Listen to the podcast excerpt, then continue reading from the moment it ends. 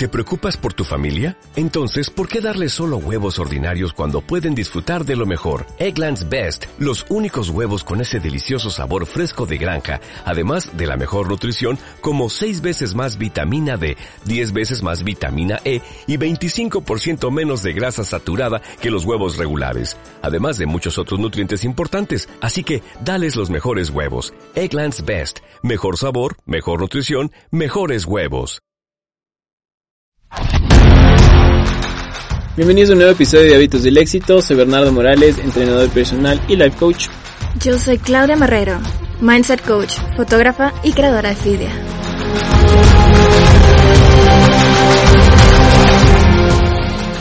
En el episodio de hoy vamos a hablar sobre qué es el multitasking, que básicamente es hacer bastantes cosas a la vez, dejar de ser productivos y tener mucha atención dispersa en varias cosas que nos afectan obviamente nuestra productividad.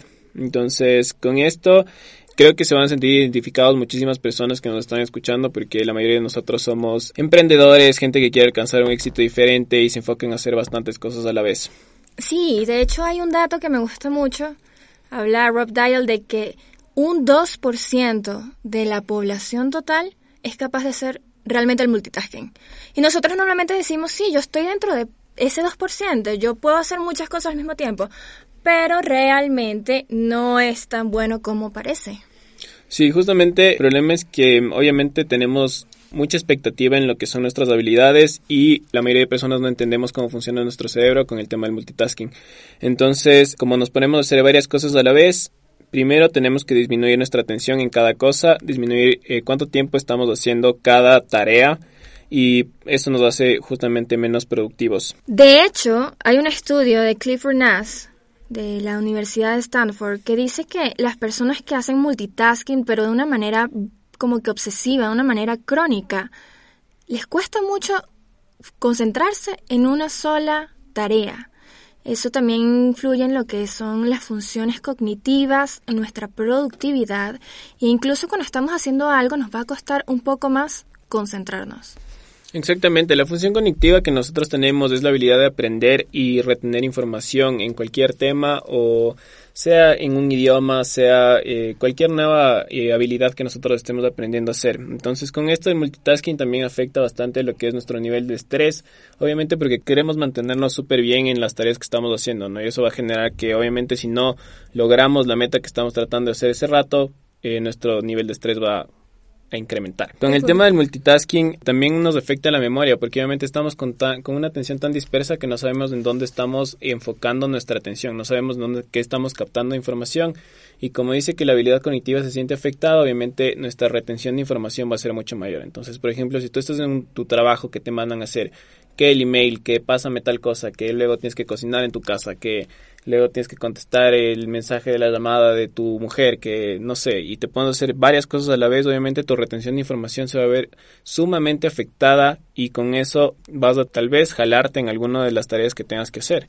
Y bueno, para poder trabajar este tema de multitasking, tenemos que ser claros en que no queremos ser distraídos. O sea, si estás con alguna otra persona, dile, hey, déjame tranquilo estas tres horas porque realmente necesito concentrarme y así vas a evitar que te digan, hey, sacaste la basura, ya cocinaste o algo por el estilo, incluso si estás en tu oficina, que te pidan otra cosa, para que tú realmente puedas ser productivo. Lo otro sería hacer un to-do list, una lista de tarea. Prioriza qué es lo que tienes que hacer en cuanto a necesidades en cuanto a tiempo. Prioriza como tal las tareas más difíciles. Páutate tiempos de descanso. Y en cuanto a tiempos de descanso, lo que podemos hacer es utilizar el método Pomodoro. Como habíamos conversado de esto ya en otro podcast pasado, se basa en 25 minutos de productividad, de apagar el teléfono, moverlo a un lado, encerrarte en tu oficina, en tu cuarto, donde sea que vayas a trabajar, y enfócate 100%, 100%, 25 minutos.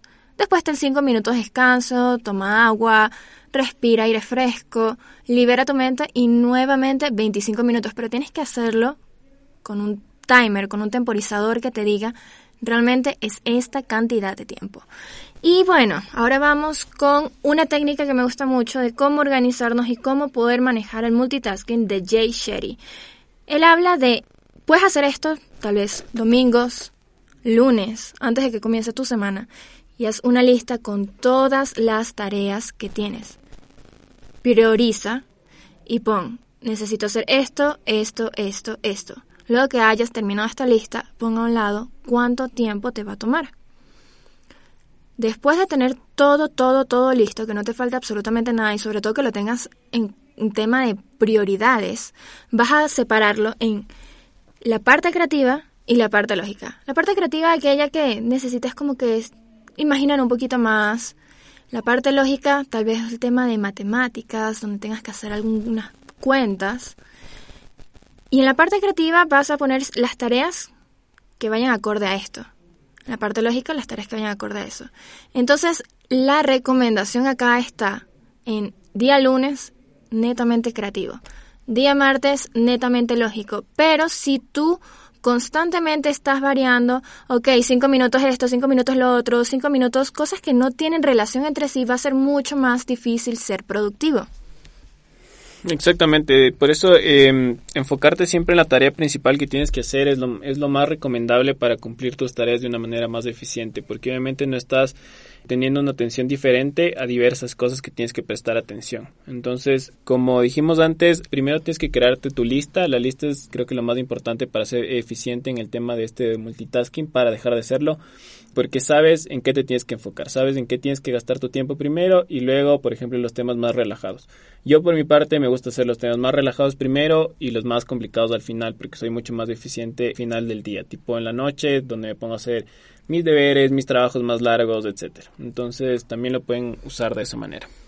Sí, también tienes que darte cuenta si eres una persona de mañana o una persona de noche. Normalmente las personas creativas, yo me considero creativa, soy como que un poquito, como le dice Bernardo, más eficiente, más productiva en la noche, me vienen más ideas.